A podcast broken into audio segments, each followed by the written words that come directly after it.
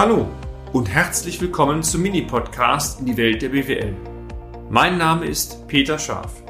Ich bin Unternehmensberater mit Leib und Seele und gemeinsam gehen wir den Problemen der BWL auf den Grund. Kurz, kompakt, unverständlich. Was ist Umsatz? Teil 2. Sie erinnern sich noch an unseren letzten Beitrag? Ich denke ja. Wir haben nach langer Zeit nochmal die Frage in den Raum geworfen, was ist eigentlich Umsatz? Und haben die Definition betriebswirtschaftlich dargestellt und vor allen Dingen das Thema Schlussrechnung einmal in Worte gefasst. Im letzten Beitrag erwähnte ich auch, dass zwischen zwei Begriffen oder drei Begriffen zu differenzieren ist, Schlussrechnung, Teilschlussrechnung und Abschlagsrechnung. Heute möchte ich gerne die beiden anderen Begriffe noch mal kurz aufnehmen und ein Fazit aus dem ganzen Thema ziehen. Kommen wir zur Teilschlussrechnung. In Abwandlung zur Schlussrechnung ist der Begriff Teilschlussrechnung, meine sehr verehrten Damen und Herren, eigentlich klar. Sie brauchen den Begriff lediglich in die beiden Bestandteile Teil und Schlussrechnung zu teilen. Konkret, ein großer Auftrag wird in einzelne Chargen oder auch Gewerke parzelliert.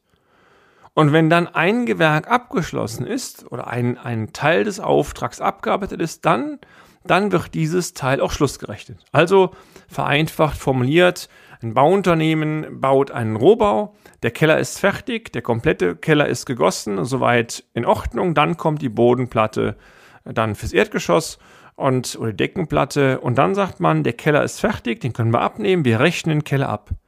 Wenn der Keller abgerechnet wird als Teilschlussrechnung, dann, dann habe ich Erlöse erzielt und diese Erlöse sind natürlich auch als Umsatz entsprechend zu erfassen. Im Umkehrschluss wird am Ende des Bauvorhabens natürlich auch eine Schlussrechnung erstellt, aber diese Schlussrechnung, was ja nun die logische Konsequenz ist, diese Schlussrechnung umfasst dann nur noch den Teil der Leistung, der bisher gar nicht Teilschluss gerechnet wurde, also wenn Sie es so wollen, nur noch einen ganz kleinen Teil.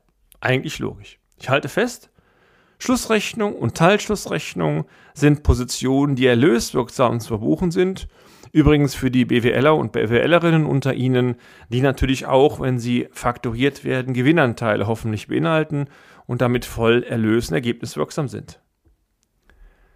Gänzlich anders sind Abschlagsrechnungen zu bezeichnen oder auch zu verbuchen. Andere Begriffe hierfür sind auch schon mal Akontorechnungen, erhaltene Anzahlung oder auch Proforma-Rechnungen ist auch ein anderer Begriff dafür. Diese Abschläge haben eigentlich nur ein Ziel, nämlich die Generierung von Liquidität. Und dabei ist es, meine sehr verehrten Damen und Herren, völlig unerheblich, was jetzt mit dem Auftraggeber verhandelt wird. Also, Sie können verhandeln, dass gar keine Abschlagsrechnung gestellt werden kann. Sie können verhandeln, dass bereits zu Beginn eines Auftrags eine Rechnung erstellt wird, eine Proforma-Rechnung zur Generierung der Liquidität oder in Zwischensteps. Ich habe es zum Beispiel oftmals bei Hotels, ein ganz simples Beispiel, und frage dann, wenn ich eine Übernachtung nur habe, kann ich am Abend schon bezahlen? Und dann sagen mir die Hoteliers oder die Damen und Herren am Empfang, oftmals geht, manche sagen geht nicht. Und wenn die Aussage kommt, sie können heute bereits bezahlen, kommt aber, wenn das Personal gut ausgebildet ist, der Hinweis, wir können Ihnen aber nur eine Proforma-Rechnung ausstellen. Anders ausgedrückt, ein Beleg, dass ich die Zahlung geleistet habe, die Rechnung für die Übernachtung kann ich aber erst ausstellen nach, nach ähm, Erbringung der Leistung. Und wenn ich eine Übernachtung da habe, wird die Leistung erst am Ende mit der Nacht vollbracht. Also das Rechnungsdokument wird dann einen Tag später ausgedruckt mit dem richtigen Datum. Die Belege sind praktisch gleich, nur bei dem einen steht drauf meistens Proforma-Rechnung und Abschlagsrechnung, während bei dem zweiten Dokument dann Schlussrechnung drauf steht. Und Sie merken schon, das mag an dem einen Tag vergleichsweise egal sein. Ich zahle dann, wenn ich dann endgültig auschecke, nicht nochmal, aber ich bekomme das Dokument, was ich für die Buchhaltung brauche. Da steht unten natürlich nur enthalten oder steht dann unten nur so im Kleingedruckten drauf, Betrag wurde bereits bezahlt. Alles andere wäre ja falsch. Wichtig ist hierbei, dass diese Abschläge nicht als Erlös, also Umsatz, eingebucht werden, sondern nur bilanzwirksam.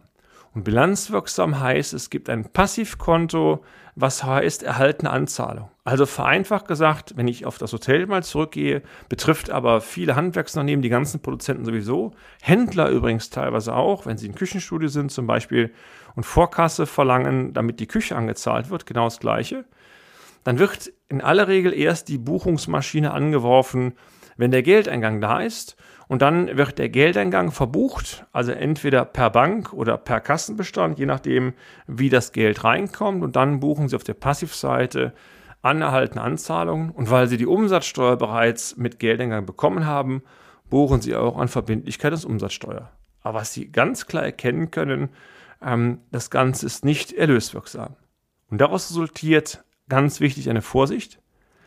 Wenn Sie an die BWA einmal denken oder die Gewinnverlustrechnung, das Ziel der G&V ist es immer, ein periodengerechtes Ergebnis auszuweisen. Also das heißt, ich möchte wissen, wie viel habe ich in dem Monat, im Quartal, im halben Jahr oder im Jahr verdient, betriebswirtschaftlich. Wenn Sie jetzt noch, wie die meisten Unternehmen in Deutschland, das sogenannte Gesamtkostenverfahren Ihrer G&V anwenden, dann heißt das, oben ist die komplette Leistung reinzubuchen, unten die kompletten Aufwendungen. Und die komplette Leistung Ihres Unternehmens ist nicht nur Umsatz, Klammer auf, Schlussrechnung, Teilschlussrechnung, Klammer zu, sondern ist auch die erbrachte Wertschöpfung. Und das bedeutet, dass wenn Sie wiederum meistens sind es größere Aufträge haben, wo Sie monatlich eine Leistung erbringen, die aber abweichend ist von der Schlussrechnung, was normal ist, dann müssen Sie die Leistung erfassen und das ist dann die Position der Bestandsveränderung, die auch dem einen oder anderen schon mal vielleicht ähm, graue Haare bedeutet. Dies bedeutet nämlich jetzt, Sie müssen jeden Monat Ihre Leistung bewerten, überlegen, was kann ich davon erlöswirksam faktorieren, Klammer auf Teilschlussrechnung, Klammer zu. Und wenn Sie nichts erlöswirksam faktorieren können, weil es beispielsweise die Vertragsusancen so vorsehen, dann ist die, Bewertung der Leistung von Ihnen vorzunehmen, Stichwort unfertige und fertige Arbeiten. Und die Wertschöpfung ist dann in Ihrer Gewinn-Verlustrechnung zu buchen der Buchungssatz wäre dann für die Cracks und Crackigen unter Ihnen per halbfertige fertige Arbeiten an Bestandsveränderungen. Wenn Sie dann später diesen Auftrag abrechnen, genauer gesagt Schlussrechnen, dann ist der komplette Auftrag als Erlös zu verbuchen und darunter natürlich eine Zeile tiefer, wenn Sie es wollen, ist die alte Wertschöpfung gegen zu buchen, also der Bestandsabbau. Buchungssatz hier wäre der umgekehrte von gerade per Bestandsveränderung an unfertige, fertige Erzeugnisse.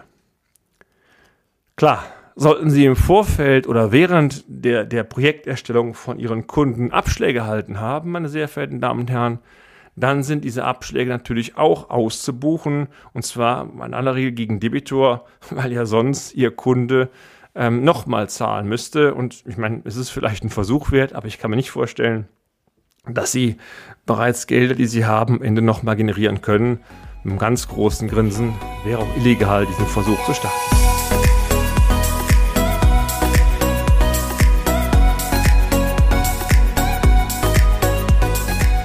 Lassen Sie mich ein Fazit aus dieser Betrachtung ziehen.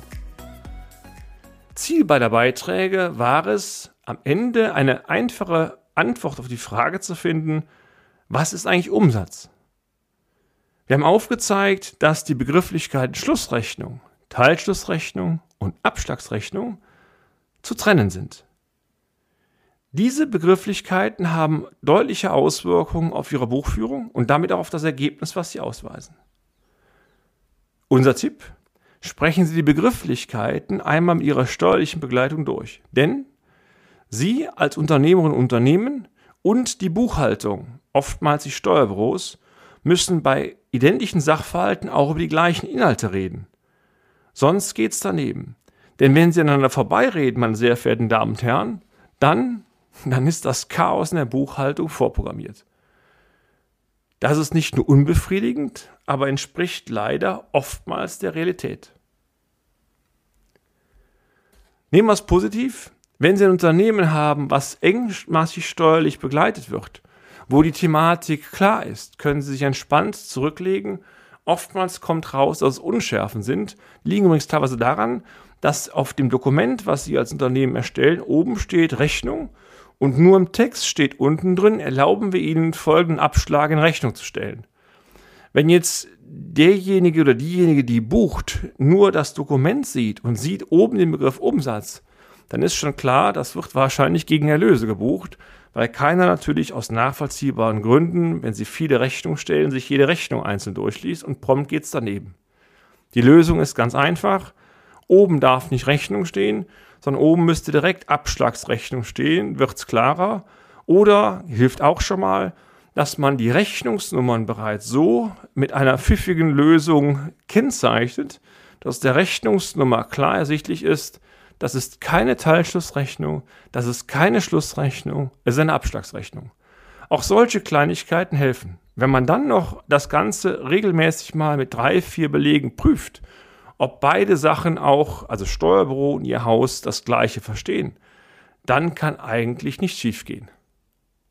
Unter uns, sollte das Chaos doch mal da sein, ich kenne eine Hotline 02208 921 6555. Ich freue mich, wenn Sie beim nächsten Beitrag wieder dabei sind. Ihr Peter Scharf. Und damit sind wir auch schon am Ende des heutigen Podcasts. Haben wir Ihr Interesse geweckt? Fein. Dann besuchen Sie uns doch einmal auf unserer Homepage unter www.scharf-office.de und schalten Sie auch beim nächsten Mal wieder ein auf eine kleine Reise in die Welt der BWL. Ihr Peter Schaaf.